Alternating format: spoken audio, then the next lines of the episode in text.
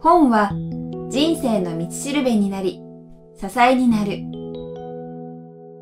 この番組があなたの明日を輝かせるお役に立ちますように。人生を変える一冊。人生を変える一冊は、読者の人生を変えるような一冊を書いた著者へのインタビュー音声を毎回お届けするポッドキャスト番組です。闇雲に新刊やベストセラーを追うのではなく、元新聞記者の聞き手、早川洋平が著書への思い、人生を変えた一冊を著者から直接伺います。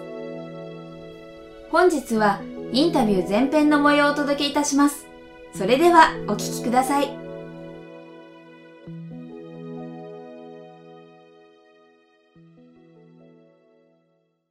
皆さんこんにちは。番組ナビゲーターの菊田早川洋平です。ポッドキャスト人生を変える一冊今日は大和書房から発売中の安売りしない会社はどこで努力しているか。著者の村尾隆介さんをお迎えしてお話を伺います。村尾さんよろしくお願いします。よろしくお願いします。こんにちは。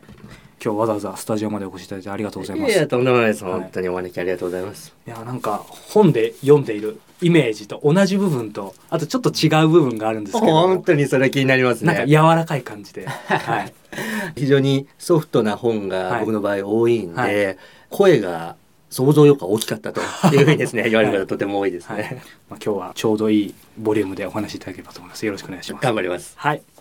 今回ですねフォーカスさせていただくこの安売りしない会社はどこで努力しているか今日この本についてそして村尾さんの人生についてもお聞きしたいと思ってるんですけどもまずはじめですね簡単に村尾さんのご紹介させていただきたいと思います。村尾隆介さん小さな会社のブランド戦略を手掛けるコンサルタント。スターブランド社の共同経営者フロントマンとして全国をプロジェクトで飛び回る。若干14歳で単身渡米。ネバダ州立大学教養学部政治学科を卒業後本田技研に入社。同社汎用事業本部で中近東北アフリカのマーケティング営業業務に携わる。退社後食品の輸入販売ビジネスで起業。事業売却を経て現職。その成功ノウハウを小さな会社やお店に提供している。ということですね。村尾さんというと本当にもう小さな会社のブランド戦略っていうもうこのイメージがやはりもう定着していると思うんですけど、まあ、これもある意味ブランド戦略ということなんですかね村さんの。いやいや本当そうですねブランドってどうしてもね言葉としてはよく使われますけれど一人一人多分イメージ違うと思うんですよね。はい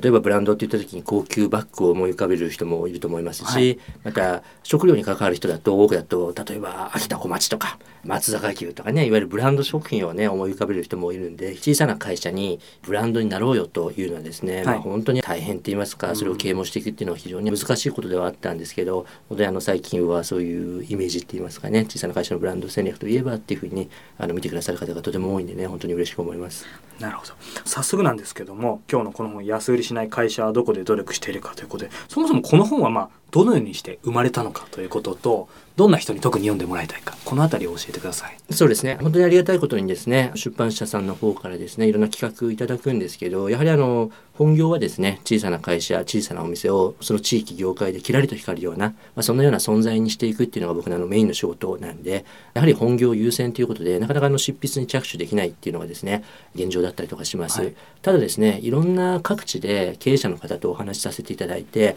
わ最近こういう声が増えたなというようにですね思う時はこれはちゃんとメッセージとして伝えていかないといけないなって思う時があるんですね。はい、去年あたりはですねやっぱりどこで話してもですね、まあ、よく講演会の後とかって名刺交換とかやるじゃないですか。これ以上値下げを続けていいのかと、うん、ね、何のために商売してるのか、まあ、分からないと、はい、隣がこれぐらいの値段で出してるんだけどうちこういうふうにやろうと思ってるんだけどもここまでが限界だとそういう声が非常に多く聞こえてくるようになったんですね。なんでですねそろそろ小さな会社が、まあ、値下げをするんじゃなくて、はい、たとえ2倍にしても喜んで払ってもらえるようにしていく。やっぱりそういうような発想をしていくということだったりとか、はい、もしくは隣はこれぐらいの値段だから、はい、うちもこれぐらいにしましょうよっていうようなですね、はい、会議室での会話ではなくて、より高くても喜んでもらうためにはどうしましょうかってこういうようなですね会議室での会話っていうのが小さな会社の中で生まれるといいんじゃないかなっていうふうに思ってですねこの本を書こうというふうに思ったのがちょうど去年の今ぐらいの時期ですかね。で実際出たのが9月ぐらいだと思います、はい、これがこの本の、まあ、背景といいますかね、はい、経緯になりますね。なるほど。ありがとうございます。この安売りしないっていうキーワードをこの会社どこで努力しているのかっていうところとまさに村尾さんのお仕事の一環であるそのブランド戦略というところはリンクするかなと思うんですがこの本の内容に少し入る前にですねそもそもやはりブランディングとははい。何か、まあこれだけで語ろうというのは多分いくらでも語れると思うんですけども多くの人がたくさんの起業家見てきて陥るそのブランディングに対する勘違い。例えば私だったらかつては見た目の綺麗さとかあとはお金がある大企業ができるんだよとかある程度ゆとりがあってからするもんだよって勘違いがあったんですけどそういうのっていうのは村さん感じてきて何かありますか？そうですね。やはりロゴを作ることまたその会社の色ですね。いわゆるコーポレートカラーを決めること。印刷物を何かこのこじゃれたものにしていくとかね、えーそれがお店だったらお店構えをこのクールなものにしていく。やはりそういうあの綺麗めにしていくとかかっこよくしていくこと、まあ、これが一般的なブランド戦略とかねえーブランディングへの考え方だったと思うんですね。まあデザイン戦略の一環だったりとか、はい。もしくは会社にとっての単なる部分戦略だったりとかね。これはあの一般論だと思います。はい。ただロゴを作るのが重要ではなくてですねそのロゴに意味をもたらすことっていうのが実際はこれ重要なわけであってですね。でそのロゴがついてるからこの商品はこういうはずだとかこのロゴがついてるからサービスはこれぐらいのクオリティが担保されてるはずだとかやっぱりそういうふうにですね、はい。お客様に思っていただくようなこの作業が本来はブランディングなわけじゃないですか。なんで僕としてはですね単純にそのロゴ作りとか、はい。デザイン面でのブランド戦略ではなく、はい。もうちょっとその経営寄りって言いますかね、うん。本当に部分戦略ではなく、はい。小さな会社にとって全体戦略になるようなその経営に関するですね、はい。まあ、最も重要な戦略の一つって位置づけてもいいようなですね、まあ、そういうブランド戦略の世界っていうのを作っていきたいなっていうふうに思ってたのがもともと5年前に考えていたことです。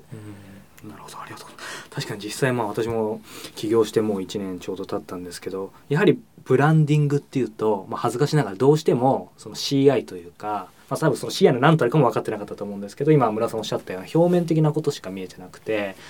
いわゆる部分戦略って感じがしたんですけどやはり村さんの本を読むとあ部分戦略じゃなくてこれは本当に全体の経営の根幹なんだなっていうのをすごい実感しました。そうですね一番簡単に言えばそのらしさがある会社っていうのがですね、まあ、ブランドを持ってる会社ってことになると思うんですけどでもそのらしさっていうのをそこで働く全スタッフが理解してなきゃいけないですし経営者がいなくても、はいキーパーソンがいなくても今この時間もうん各スタッフが各所で自分たちの会社らしさっていうのを発揮しながら、まあ、お客様との応対とかね、そういうことができてないといけないわけじゃないですか、そういうふうに考えていくと人材開発だったり、はい。教育だったりね、まあ、スタッフブランディングって僕はよく言ってますけど、はい。そういうことも当然入ってくるわけですからまあ、単純にロゴを作るだけでは済まないっていうのははい。もうこれだけでもう分かると思うんですよね。うん。なるほど。ありがとうございます。さあ早速なんですけどもこの本書安売りしない会社はどこで努力しているかということでそもそもなぜむやみに安売りしてはいけないのかやはりいろんな声が聞こえてきそうで、まあ、そうは言ってもこのご時世だからもう本当にそうは言ってられないよっていう声も多分たくさんあると思うんですけどもその根本のあたりから教えていただけますそうですね。あの、いくつかあるんですけど、まず一番僕が強調したいことといえばですね、やっぱり安売りで物を売っていくとですね、まあ、ビジネスの力がつかないっていう部分があると思うんですね。隣が480円で売ってるから、うちは460円で売りましょうよという話になってしまうとですね、もちろんそこでなんか無駄を省くとかね、そういうあの知恵の絞り方っていうのはもちろんあると思いますし、安く物が流通していくってことは、その企業努力っていうのは必ずあると思いますけど、でもこと、これを小さな会社で考えていったらですね、まあ、より大きな会社に値段で勝てるわけがないですから、逆の方向で考えていかなきゃいけないですよね。はい。つまり480円が大体の相場であると、はい。でもうちはそこを460円にするんではなくてむしろ800円にする。それでも喜んで払ってもらうためにはどうすればいいか、はい。それでもクレームが来ないためにはどうすればいいのか。それでも喜んでリピートしてもらえるためにはどうすればいいのか。やっぱりこういうことを会議室で考えていく、うん。それに合わせたような接客のクオリティとかパッケージのクオリティとか、まあ、そういうふうにしていくことっていうのはこれビジネスの力を蓄えていくのと、はい。そのものだと思うんですね。そこをですねまあ、しっかり向き合わないでうん対峙しないでむやみに安売りの方に行ってしまうといや安い値段だからそれぐらいで文句来てもしょうがないじゃんっていうことになってですねいつまでたっても多分ビジネスの力ってつかないと思うんですね。でこれはあの特に小さな会社に言えることなんですけど、やっぱり小さな会社がむやみに安売りしていけないその理由はですねやはりビジネスの力がそのままではつかないっていうことになってきますね。なるほどあの今ま小さな会社と大きな会社って言葉も出ましたけども結構ブランディングっていうとその大きな会社のブランディングをみんなイメージしちゃいますけど小さな会社と大きな会社は全然違うんですよね。そこを理解しないとまずいかなと思ってそうですね。やはりあの置かれてる状況がまあそもそも全然違うと思うんですよね。小さな会社に広告費ってまあまずないですし、ね。またコマーシャルができるわけでもないですし、ね。何かこのメディアに登場するってことも極めて稀なことだったりとかします。また営業をですね担当するスタッフの数だって、まあ全然違うわけですから、まあ、本当に条件が違いすぎるわけですよね、は条件が違う小さな会社と大きな会社が、まあ、同じようにブランド戦略をやってってもこれはあのフィットしないことがきっと多いと思うんですよね。やはり小さな会社にとってブランド戦略っていうのはですね、まあ、自分たちをより分かりやすくしていくとか、はいもしくはですねこういう時にはあの会社があるよねとかこれこれこういうところでこういう向けに何かを売ってる会社はあそこだよねっていう、まあ、そのいざっていう時に思い起こしてもらえるためには、まあ、どうすればいいのかってことがですね、まあ、小さな会社の方はまあ非常に重要になっていきますよね。まあ一方で大きな会社はそこはコマーシャルとかでドーンとね、はいやっていけばいいということになってきますんで、まあ、いろいろ違いますね。ありがとうございます。この本書の中ですね、やはりその安売りをむやみにするのではなく、値段を下げる前にできることはたくさんあるっていうことがあると思うんですけども、まあ、まさに値段を下げるんでなく価値を上げるっていうことになると思うんですが、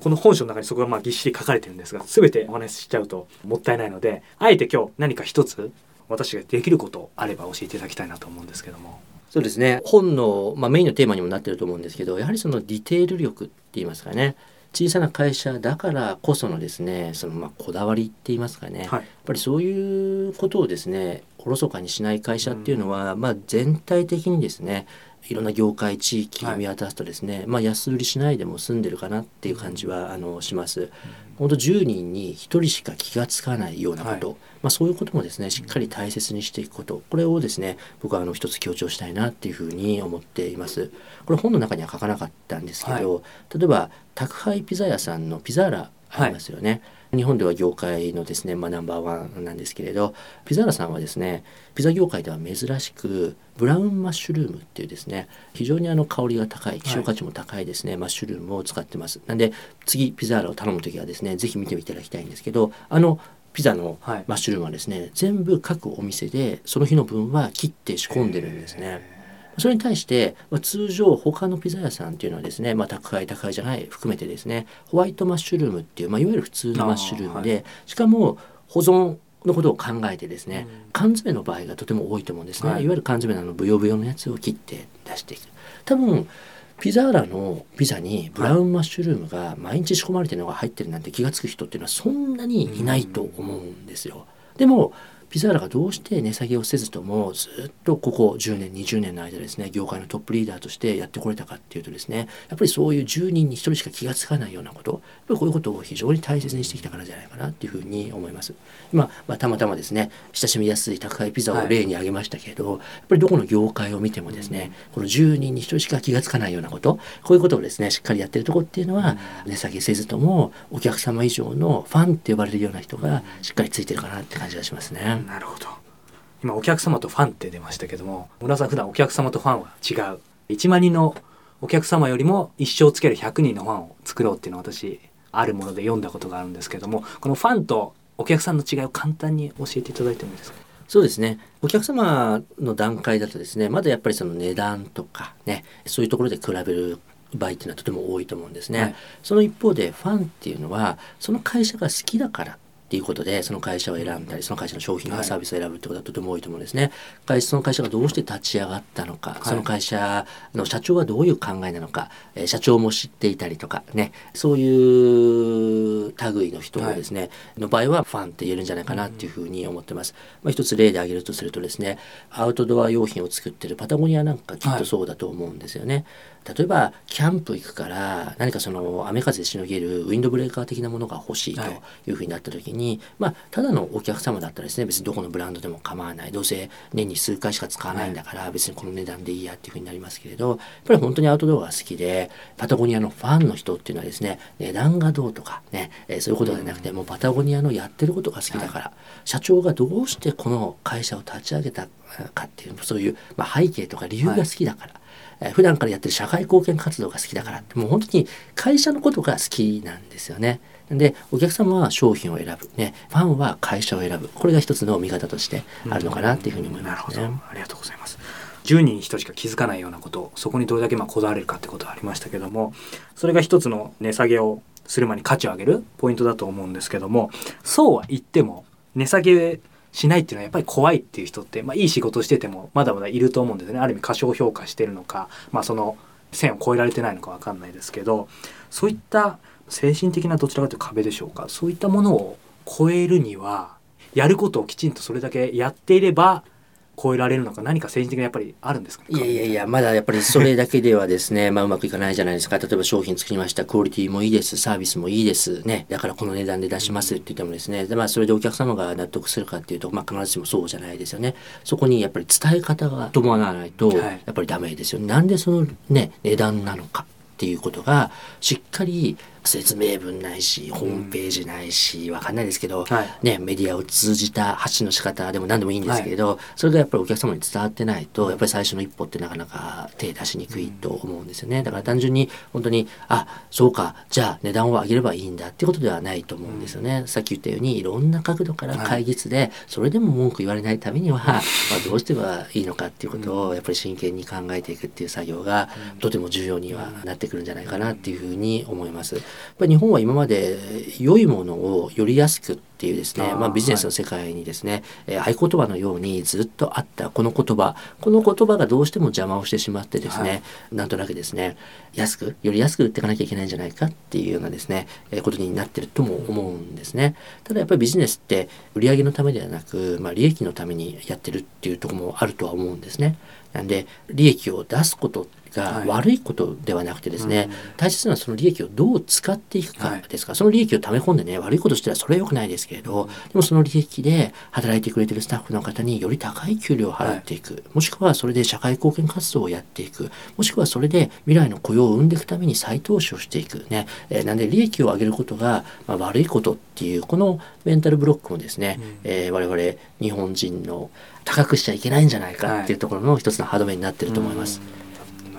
例えば日本のトヨタとかホンダのとかね、まあ、あのその他日産もそうなんですけど一般的な日本の車の会社ですね、はい。自動車メーカーの50台の利益とポルシェのえー利益は同じっていうふうによく言われてるんですけれど、うん。やっぱりヨーロッパの会社っていうのはお客様が支払える最高の値段をつけていこうっていうのが結構広く浸透してるんですね。なんで日本のさっきの良いものはより安くとはですね、まあ違った考えなんですけど、まあ、それを100%真似する必要はないですけれど でも我々日本人もこういうふうにですねどんどん人口が減っていく世の中ですから、またマスマーケットが存在しなくてですね、はい。一つ一つがこの小さな市場になっている世の中ですから、やっぱりそのヨーロッパ型のプライシングの仕方って言いますかね、値付けの仕方っていうのをちょっと頭に入れるといいんじゃないかなと思いますね。なるほど。ありがとうございます。これもですね、ぜひ本には書かれてないですが聞きたいなと思ったのはですね、こうしたきちんとブランド戦略を提唱されている村尾さんも、やはり本当の一番最初駆け出しの頃っていろいろきっと悩まれたり苦労したことってあったと思うんですけど、ご自身もまさにもちろんいいものをきちんとやってたけど、屈して安売りしちゃったこととか、その辺のちょっと裏事情をちょっと聞きたいなと思ってお話できる範囲で。それはいろんな取材で、はい受けさせていただはい。く機会ありますけど、非常に面白い質問で 今までの中で一番面白い質問じゃないかなと思うぐらいですね、はい。非常にあの面白いなっていうふうに思います、でもあの本当に僕もですねあの今でこそこうやって講演会とか書籍でそういうことを伝えてますけど当然やっぱりね僕が言ってることとかやってることまた僕とコンサルティング契約してもそれがどういう結果になるかわからないっていう会社がほとんどだったわけですからそういった意味ではそのお試しっていうような形でですね通常よりもはい。あの全然安い形でとかもしくは無償で、うん。講演会でもそうですね交通費だけなんていう時はずっとありましたし、はい。そういった意味では今の状態っていうのが、うん。企業1日目から当然あったわけじゃないですしいや絶対に値下げしませんってここまでやってきたわけじゃなくやっぱり自分の中で自信もなかったわけですから、これぐらいの値段だったら、まあ、文句言われないかななんてですね、まあ、弱い気持ちで挑んだこともありました。でもある時からですね自分がやってることっていうのはきっと価格以上の価値を感じてもらえてるんじゃないかなっていうことでですねあのそこからはどんどんどんどん価値を上げていくっていうチャレンジをしていったことも確かです。なんで本当にみんなスモールビギニングだと思うんです最初は。でもまあ結果そういうふうにビッグエンドになっていけばいいと思いますんで、いきなり値段する高くするの怖いとかね、えー、安売りの路線に入っていかないのは怖いっていうあの人もたくさんいらっしゃると思いますけど、まあ、できる範囲でね、はい、あのちょっとずつトライしてもらえばいいんじゃないかなと思いますね。あありがとうございますなんかすごい多分きっと番組聞いてるリスナーの方もやっぱり村尾さんはもうすごい近そうで遠いイメージが僕もそうなんですけどあったんですけどやはりまあそういうあのいろいろ最初は経験もされてるんだなっていうのをすみませんあの番組の性格上どうしても聞かざるを得なかったので聞かせていただきました。いやもう本当にね触って聞いていただける方が全然いいですし、はい、ねきっとあのリスナーの方もね疑問に思われてると思いますんで、うん、すごい良かったと思いますありがとうございます。ありがとうございます。さあそしてですね、えー、よりちょっと具体的にですね私自身もお聞きしたいなと思ったんですけどこの本書の中でですね出るメディア組む会社は慎重に選ぼうっていうふうにあったと思うんですけどこの辺りですね私もまだまだ青いですが特に起業したての頃って例えばちょっと何かのメディアインターネットメディアでも雑誌でもいいんですけど来るともうやっぱ浮かれちゃって受けちゃったりあと例えば、えー、交流会行ったりすると名刺交換した時に今度一緒に組みましょうよとかってすごいいっぱいあると思うんですよ。多分いっぱい知ってると思うんですけどその辺りっていうのはまあ今2つちょっと質問ずれてしまいますけどそのメディアとの付き合い方とビジネス組むアライアンスってことになるのかな？その辺りっていうのは何かポイントというかですね。まあ見極め方、まあ、自分自身もきちんとしてるわけだと思うんですけど教えていただければなそうですね。やはりメディアは非常にね強い影響力をですねそれがラジオであろうがテレビであろうが雑誌であろうが持っていますしあの我々起業家もですねやっぱりうまくですね共栄共存していく、ね、お互いがプラスになるようにしていくっていう、まあ、上手な付き合い方っていうのはですねしていかなきゃいけないんじゃないかなっていう、やっぱり普段から思っているんですね。そんな中今早川さんおっしゃったようにですねいろんなインタビューの依頼とかがあるとあっちも出るこっちも出るっていうですね、まあ、自分のそのブランディングとか自分の立ち位置とかをですねあまり考えずにですね出てしまうケースっていうのは非常に僕の周りでも多いんですね。なんで僕がお世話させていただいている会社の場合だったらですねあの一回一回僕にですねレポートしていただいて、うん、それは断るべきか断らないべきかもし受けるんだとしたらこういう切り口でとかっていうのをですね事細かにやっているんですけれど、まあ、このメッセージを今回の本を通じて伝えるべきかなどうかなってちょっと僕迷ったんで、うん、実は大和書房の編集担当にも結構何回も相談したんですよ。これを出すことによって僕はメディア 全メディアを敵に回すんじゃないかっていうですねあのこともあったんでそのメディアをちゃんと選んで出るメディアを選ぼうっていうのはですね結構迷った章でもあるんですねパートでもあるんですねそれは。あでも結果あのどうして出すことになったかっていうとですねやはりそれがブランディングにとても重要だっていうふうにですね思ってています。やっぱり闇雲にいろんなの出るんではなくてですねやっぱり自分のスタイルに合ったね、えー、自分のファン層に合った。やっぱりファンの方もですねやっぱりどんな小さな会社だろうがどんな小さなお店だろうがやっぱりファンと呼ばれる人っていうのは少なからずいると思うんですね、はい、でもあのメディアに出ちゃったからなんかがっかりっていうことも絶対に闇雲に出ていくうちにあると思うんですよ。なんでやっぱりあの自分のブランディングとか自分の立ち位置のことを考えるのも重要なんですけど、はい、でもまずはファンを落胆させないこと。これがとても重要だと思うんですね。まあ、僕だったらまあ良くも悪くも言葉として正しいかどうか分かりませんけどどちらかというとソフト路線で、うん、まあ、装飾系な起業家の方に分類されると思うんですけど、まあ、一方で肉食的なもうどんどん成長を求めていくっていう起業家の方も全く僕はそれは悪いと思わないんですけれど、はい、あのいるじゃないですか。でそういうことを報じるメディアとかもあるじゃないですか。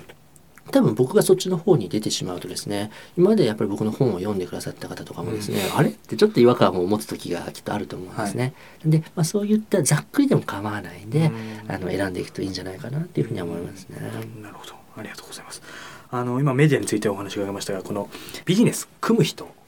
またちょっと方向変わりますけどもこの辺りっていうのはまあ自分のまさに村さんおっしゃるブランド戦略を自分でぶれないものを持っておけばそこにずれないようなことであればってあると思うんですけどそうは言っても時間と体って限界があると思うのでこの辺り人と組む、まあ、企業と組むあたりのポイントっていうのは何かありますか？そうですね。あのそれもさっき言ったようにそのスタイルとかテイストとかねやっぱり決まらないうちからまあやっていくとですねなんかわからないけど材料がわからないもの同士が合わさったわからない名前の食べ物に きっとなってしまうと思うんですね、はい、こっちはもう生クリームになっててこっちはいちごになっていてでこっちはもう酸っぱい甘い決まってる。これが合わさったらきっといいものになるはずだよなっていうカラーができてから、はい、やっぱり合わさっていくコラボしていくっていう方が僕はいいんじゃないかなというふうには思ってます。ただ起業したてのスタートアップの頃ってやっぱり寂しいから 一緒にこっちでコラボあっちでコラボってまあやりたがるじゃないですか、まあ、僕はあの普段お世話させていただ働いてる会社でスタートアップをやるときはですね 絶対にこの時期まではコラボ禁止っていうコラボ禁止令を出したりとかするんですけどでもそれはあのさっき言ったように自分の材料とか自分のらしさとか、自分のスタイルを作ってからの方が絶対お互いいいからっていうことでですねそういう意味で普段伝えてはいるんですけどね。だから単純に寂しいだけのコラボはやめた方がいいんじゃないかなとは思いますけどね。すごい腑に落ちました。でも本当に私自身もそのまだまだですけどそのらしさが次第にまあ1年前2年前よりは多分鋭くなってきたと思うんですけどそうすると自然となんかやっぱりその引き合うじゃないですけど引き寄せじゃないですけどそういうなんか自分にとって必要だし相手も自分必要みたいな人ってやっぱ現れますよね。そうですね。そうじゃない時も現れるけれど、うん、でもちょっと違う場合もあるじゃないですか、うん。はい、要はだからこれ本当にブランド戦略そのものなんですけど玉虫色の発信をしてる時はまだ玉虫色のチャンスとか人とかものしかなかなか寄ってこないですよね。でも自分のカラーがバッて打ち出された時にはですねやっぱりあのそういう取材依頼でもそうですしコラボしませんかっていうことでもねもしくは御社に入りたいですっていうスタッフでもですね、はいやっぱりピタリとですねこちらのカラーに合った人っていうのがね来ると思うんですね。だから本当にもう山彦と同じって言いますかねちゃんとこっちがメッセージを発信すれば、まあそれが返ってくると、そこはゴニョゴニョゴニョって言ってるとゴニョゴニョゴニョしか返ってこないですよね、はい、なるほど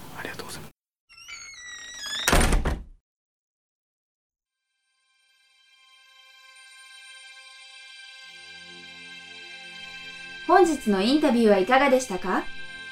これまでに配信したすべてのインタビューは、人生を変える一冊のサイトより、無料でダウンロードできますので、ぜひお聞きください。人生を変える一冊がスタートしたのは、2008年10月。了承を書いた著者と、人生をよりよく生きたいと願う皆さんをつなぐ架け橋になりたい。そんな思いから、これまで無料でお届けすることにこだわり続けてきました。おかげさまで多くのリスナーさんと著者の皆さんに応援していただき、ここまで番組を続けてくることができました。今もなお無謀と言われる無料配信ですが、今後も一人でも多くの人に届けたいとの思いから、できる限り継続していきたいと考えています。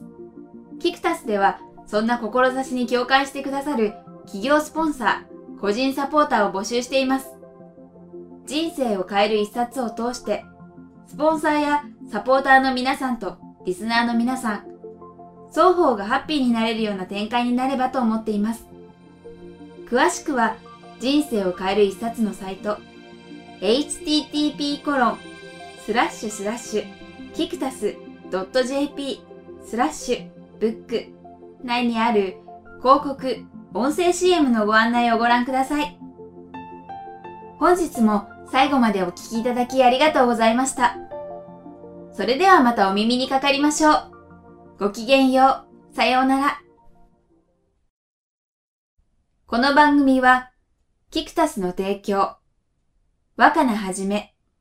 ごきげんワークス制作協力、宮浦清志音楽、清水夏美ナレーションによりお送りいたしました。